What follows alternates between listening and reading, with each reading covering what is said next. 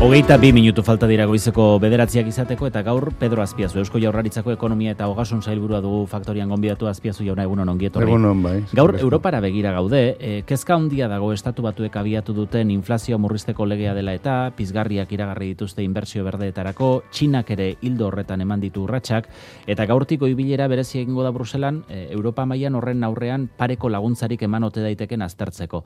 E, ze puntutaraino da kezkagarria egoera? Bueno, nik ez dute zeutzen da, jendeak ez dut ez dela zeutzen zer ari den gertatzen, ez? E, Txina eta Amerikatan artean, ez? Hori argi dago, bai Amerikak eh, erabaki asko hartzen ari dira bere enpresari eta bere ekonomiari laguntzeko. Eta guk Europa, Europar moduan ez badugu ez egiten hor, bueno, desberdintasun handia egon leiteke. Orduan, bueno, uste dut Europak eh, hori aztertzea ondo aztertzea, da ikustea zer egin leiteken ez egoera oneri aurre egiteko eta ekilibrioak ez, mantentzeko hori garrantzitsua da, baina, bueno. Arriskoa zeintzu dira, hemengo enpresek merkatu globalean desabantaia izatea batetik, eta bestetik inbersioak ies egitea? Gertaluteke, ez dakit zer gertatu geliteken, e, e, e, jo, baina, bueno, e, Amerikarko enpresak laguntzak ematen badie, laguntzak ukiten badute, kompetentzia globala mundial, mundu guztian dalez, orduen Europako enpresak geratu leiteke ez derbentasun batean, ez? Eta, bueno, nik uste dut hori hor eh, mantendu behar dela gure enpresaren, eh, bueno, bultzada, emon da, bueno, mantendu kompetentzia ere. E, tabu moduko bat izan da Europan estatu laguntzak ematearena, bai, orain badirudi, bai, hortan bueno, sartu beste aukerarik ez dutela ikusten. Ez, horre gaitipa, horre gaitipa, orain arte hori tabua izan da, zuk izan duzu moduan, bai, baina, bueno, orain dik aurrera ez dakit ez da izango igual, ez? Mm kezkatzen zaitu, beste batzutan bezala oraingoan ere Europa erabakiak hartzerakoan motel ibiltzea? Bueno, batzutan motel ibilida, eh? gu kritika handia egin zenun Europari, eh, krisi finanzioa izan zenean, orain dela magoz urte, eh?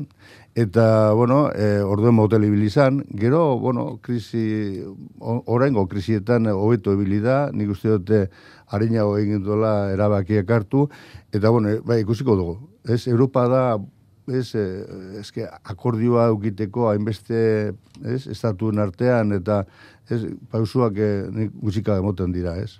Egoera honek argi dago zuzenean eragingo diola euskal ekonomiari, e, azkunde aurre ikuspena dago berez aurtengo urterako, euneko bikoma batean duzue jarria, baina datorren hilean hori berrikustekotan zarete.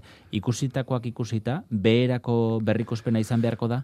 Bueno, ez dakit zer izango den azkenean, baina nik uste dut berakada txikiaren bat egongo dala, ez? ez e, bueno, guk esartu behar dugu gure moduloan, e, beste prebizio batzuk, munduaren prebizioak, Europako prebizioak, Estatu mailako prebizioak eta da guzti horrek kontutan hartuz, gure prebizioak ere e, nik uste dut berantza egongo dila. Baina kontutan hartzen badugu, iesko, iesko, eta bi milako, ez, e, prebizioa, Ez dakit, igual zeusek orantza ere joango da, ez? Guke gure aurrekuspena zen euneko lauko mairua eh, pasan urterako, da igual zeusek izan leiteke, ez? Eta, bueno, aurten gorako zeusek itxiago ere izango da. Ikusiko dugu, hilibete barru, lasai. Momentu ontat dituzuen eh, adierazlek zer erakusten dizuete? Bueno, gu dekogun informazioa nahiko, nahiko zendua dala esan liteke. Ez gaur bertan ezetuko dugu, ez? E, urte bet, urdu bete barru edo ezetuko dugu termometroaren datoa, e, termometro ekonomikoa daukaguna, ez?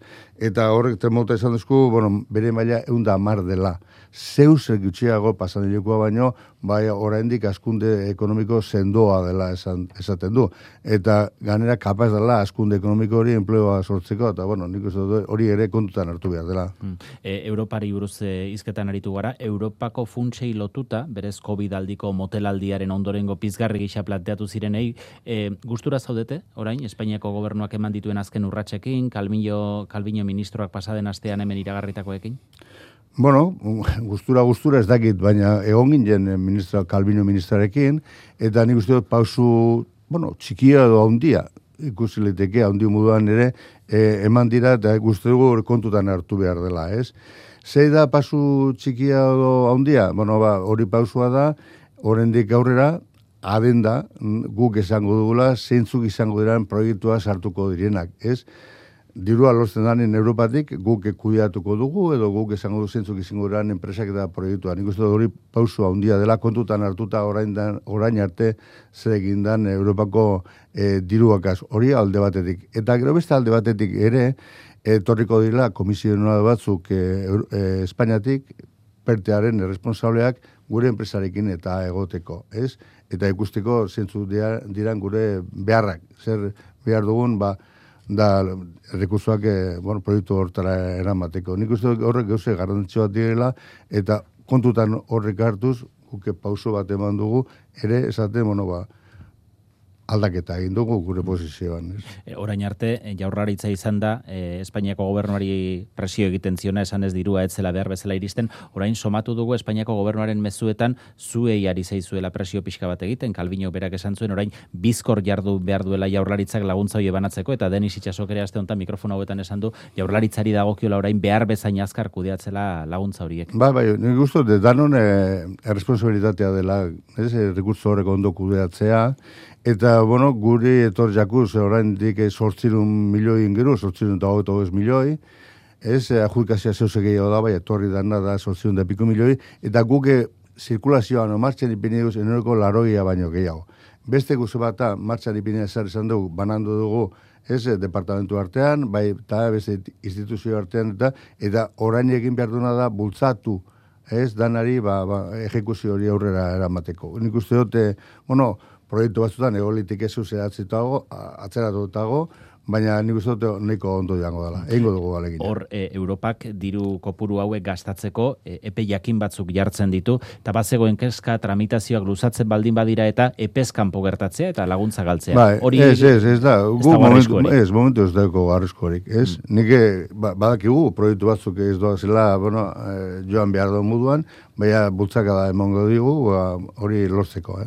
Iragarria duzu bestalde, jaurlaritzako bikideek, hasia duzuela negoziazioa zer galorrean, e, orain arteko erreformak aztertzeko eta neurri berriak e, adosteko. Iraganeko zerba erreformek eman duten emaitzari dagokionez, 2000 eta mairu eta 2000 eta amazazpian izan ziren horiek, ze irakurketa egiten duzu? Bueno, 2000 eta mairutik, eh, bueno, 2000 eta mairutik amazira ez dut hainbeste zautzen, baina amazitik onarte, gure errekursoak izango neikoak direla. Baina horrek ez dugu esan gure erdala aldaketarik egin behar, ze ikusi behar dugu etorkizunari begira zentzu diren gure ez, lehentasuna zentzu diren gure politika martxan jarri behar duguzunak edo bultzatu behar duguzunak eta horretarako errekursoa behar dira. Ez? Marko horretan, o, esparru barruan, orduan, e, bueno, alderdiak ere hartu dute erabakia, bultzatzeko reforma aldaketa batzu fiskalak, ez? Eta, bueno, horrari gara lanean, bai alderdiak eta bai instituzioak ere, ba, bueno, ba, hausnarketa sakon bat egiteko, eta hortik aurre ikusteko zerekin behar dan fiskalitateari buruz. E, zerbait identifikatu baduzue, argi ikusten duzuena hau aldatu egin behar da? Badako goza hainbeste goza, horrein iziletik ez esan. Ez, badako goza, hainbeste denboran gabize lanean, ozeten barruan lanean, egiten ba, geure aztaketa batzuk ez. Eta, bueno, hor dago hainbeste informazio dago, kontutan hartu behar da informazio, eta egin dira noni arte hausnarketa guztiak, da kontutan hartu behar dira, bueno, erreformari buruz, eh, alaketak etortzen mm. direnean. E, oposizioko hainbat alderdi, EH Bildu eta Elkarrekin Podemos, eta sindikatuak ere oso kexu dira, esate baterako e, enpresen kasuan tipo efektiboa, e, behin kenkariak eta obariak aplikatu ondoren ordaintzen dutena oso apala dela, euneko zazpikoa ere esaten dute kasu batzuetan. E, eta mundu mailan badago nola behiteko adostasuna tipo efektibo hori mm -hmm. gutxien ez euneko amabostekoa izan da din. E, zentzu horretan, norabide horretan, etorra daiteke erabakiren bat? Nik uste hori kontutan hartu behar dela, hori Europan dago, hori OCDE hasi izan eh, ez, e, horrek egiten, baita Europa ere, argi dugu guk ere kontuan hartu behar dugula, ez? Eta hartuko dugu, hori argi dago. Mm. E, elaren datuak dira, esate baterako, eh? konparatzen ditu 2000 eta zazpian, elkarten gaineko zergaren bidez zenbat e, diru sartu zen, eta 2000 milioi pasa bildu ziren, eta 2000 eta hogeita batean aldiz, mila eunda berrogeita mabost izan zirela. Horiek, datu horiek e, aintzat hartuta, e, badago, elkarten gaineko zergan gorakada aplikatzeko asmorik? Bueno, e, enpresan e, zerga inguztu kontu zibili behar dela, ze enpresa da ekonomiaren motorra ere, da orduan sartzen bagara enpresarekin kontu zibili behar da. Baina, bueno, e, enpresaren zergak e, nik uste dute politika gure enpresari laguntza bultzatzea gure politika izan dela, ez? Da horregatik izan liteke ez, e, zerga horren barruan dagozen laguntza subvenzioak edo deduzioak edo horreke laguntza dagozen uste dute garantzua direla, ba, o internazionalizatzeko edo i más de masil bultzakada emoteko edo da orden hori geuse kontutan hartu behar dira. Baina hausnarketa egin behar da eta argi dago Europako e, arau arau barruen egon behar dugula gu ere eta bueno, ikusiko Europak zer egiten duen horre zerga direla mm. eta enpresako zerga direla. E, fortuna hundien gaineko zerga eta ondarearena bateratzeko asmoa ere adirazia dago. Foru arau horiek noiz joango dira batzar nagusietara? Uteskunden hori ondoren izango dira horiek ere? Edo... Bai, hori hori maten dugu lan izango dela. Guk akordioa lortu gendu batzorde, batzorde mista, Madrilen, hori argi dago.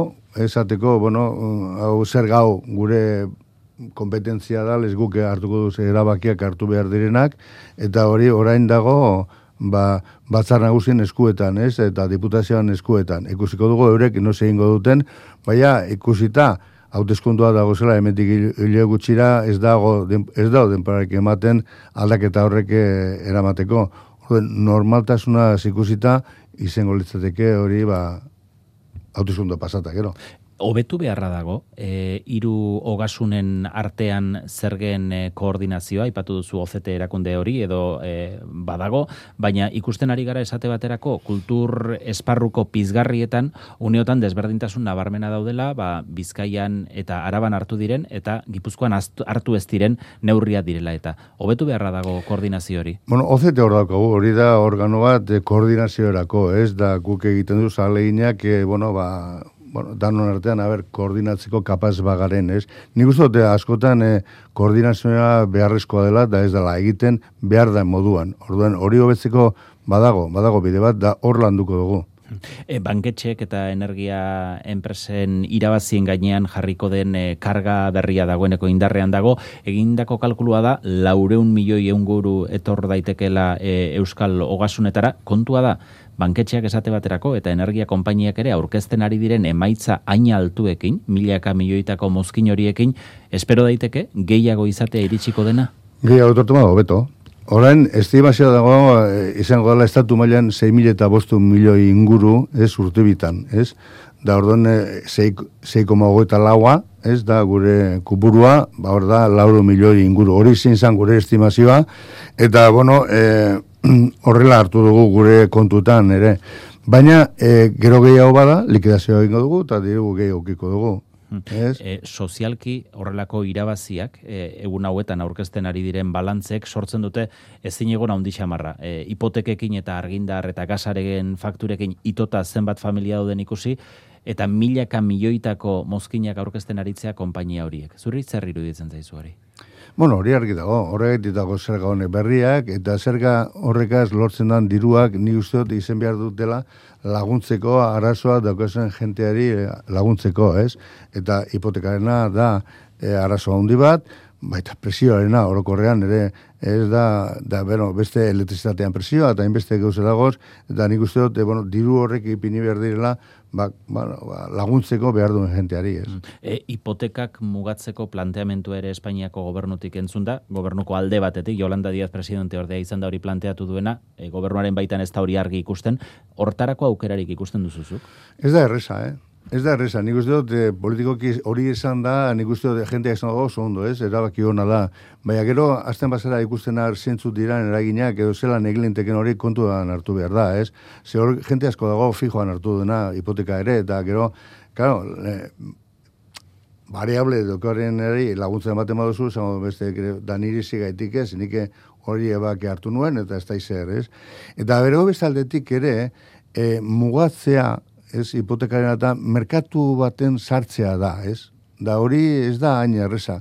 Me kontrola presizoak interesak eta mugatzea ba, banketxetari, ne? Be, baina, bueno, hori dago zo bat, be, beste alde batetik ikusten bada, kolektibo batzuk, errenta gutxi edo, arraza dako esela, ez, hipoteka eta ordentzeko, hori beste ikusi bat da, da hor hartu litik ez eh, erabaki batzu, laguntzak emateko, eta bar, ez. Mm. E, interesta zei dago kionez, esango zenuke Europako Banku Zentrala egokiari dela erantzuten e, egoerari, euneko iruan utzi ditu orain interestipoak, iragarriz, e, datorren hilean beste puntu erdi gotzeko aukera, den inflazio motarako neurri egokiak dira? Bueno, eh, ez da erresa, zein zu diren, eh, ez, eh, neurri egokiak, baina, bueno, argi dago, inflazioa dagoen bitartean, bank, Europako Banko Zentralak hartuko duen erabakia da, interesak igotzea, ez? Guk izan dut da, nik izan dutena, bat emaia egiten da, ez ni bakarrik askok ere, esan dute, bueno, kontu hartu bide zelan egiten dan, hori igoera hori, ze igoera oso handia bada, epe laburrean egin leteke da ekonomiari frenazo handi bat emon, eta hori izin leteke ekonomia entzat, ez ona, txarra izan leteke, ez? Orduen, apurka apurka egiten badute, eta, bueno, inflazioa kontrolatzen ari de, ematen du, ari dela, bueno, orduan eh, nik uste dute hobea izango dela.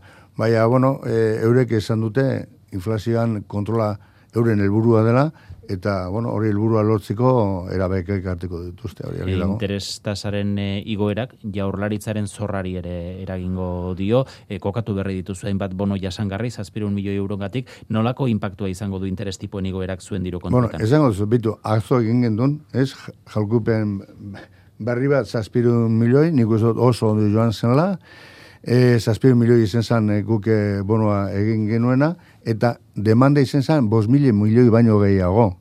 Ez, horrek zer esan nahi du, esan nahi du, ba, gure bonoak e, inbertitzaileen artean oso, bueno, e, guztuko bat direla. Ez? Ze uste dugu, pentsa, eure pentsatzen du, ze gure bonoa zendoa dela, eh, interes ona daukala, ekonomia sendoa daukola atzetik, eta abar, ez? Eta kontutan hori hartuta, nik izango neke, posik gaudela, ganera, ba, euneko irogeta amazazpia inbertitzaile kanpoko inbertitzailean artean izan da, eta beste diferentze, beste euneko hogeita irua, bueno, ba, izan da, euneko amabia Espainiako inbertitzaileak eta amaika Euskadikoak. Nik uste dut oso posik hori ikusita. Baina, bueno, kostu aldetik, kostu aldetik kupoia da euneko irukoma bostekoa. Ez? Bueno, hori izan da, e, kupoia. Claro, ekusten ari bagara, ekusten badugu, zentzuk izan diran eurreko emeletzikoak, goiko kupoiak eta abar, ba, izan dira euneko edo 0,berro eta bost, eta ez, orduan, edo puntu bat ez zuzeko dutxe, orduan asko zire galestiagoa da. Baina, gure zor publikoa da e, amar mila eta irun milio inguru, kontrolata dago, ez, ez dago, ez dauka opisoa hondirik, ez, e, gure aurrekontuetan, eta nik uste dut, e, garestiagoa da, oin interesak ordentzea, baina, bueno, guk egiten guen gauz. E, ikusten dena da, e, banketxeak gordailuetan interestasak ez direla igotzen ari, e, neurri batean inbertsio gileentzat zor publikoa bihurtzen ari da errentagarritasunerako iturri, ez da? Bai, bai, bai, hori hori da, bai. E, aste honetan bestalde, bete dira hiru urte Zaldibarko Luizia gertatu zenetik. E, mm Arantxa Tapia Zailuruak azaldu du, jaurlaritzak eskatu dizkiola Berte Recycling enpresari, zabortegiaren e, lanetan gastatu dituen e, hogeita zortzi milioi pasa, zuen sailarekin batela egin dela eskari hori. Ze aukera ikusten duzu, diru hori berreskuratzeko? Bueno, guk egin gauz guztiak eta martxan daude, ez, prozesu guztiak diru hori rekuperatzeko, hori argi dago, ez, eta hor segitu du. Baina ez dakit eh, posible izango den, ze, bueno, hor dago enpresa hori, enpresa horrek eh, deuko diru kupuru bat, baina hortik gora ez dakit eh, ze posible izango den. Baina gure asmoa da, dana kobratzea, baina, bueno, azkenean ikusiko da prozesu honek ez dakit zelan eh, bukatzen diran, eta, baina, bueno, baina, prozesu hori iziliteke alde bat erotzi, prozesu ganean gaude. E, hartzeko dunen lehiaketan egonda enpresa, gerta daiteke e, zordun gehiago ere izatea, nola dago hor kokatuta jaurlaritza batetik, eta zein kasutan erantzun beharko lukete enpresaren jabeek euren ondare pertsonalarekin? Nire nez abogatua, eta ez, nak, ez dakit ezak e, prozesu hortan zelan hori izan liteken guk, e, bueno, prozesu hortan segitu nik uste dut gure preferentzia badaukagula kobratzeko, ze guk diru pilo bat epiniko konpontzeko berte recycling gertatu dena, eta, bueno, alegina esan dutzen moduan, egingo dugu, ba, gehina, ez, kobratzeko, ikusiko duzen izango dan posible, eta noiz izango dan posible. Eke honek, ez dira, ez, astiro joaten dira, eta kozaten dira, bukatzen, baina, bueno, hor gaude. Pedro Azpiazu, jaurraritzako ekonomia eta oasun zailburu, eskarrik asko gaur Euskadi Ratira tortzea. Eskarrik asko, zeuri, bai.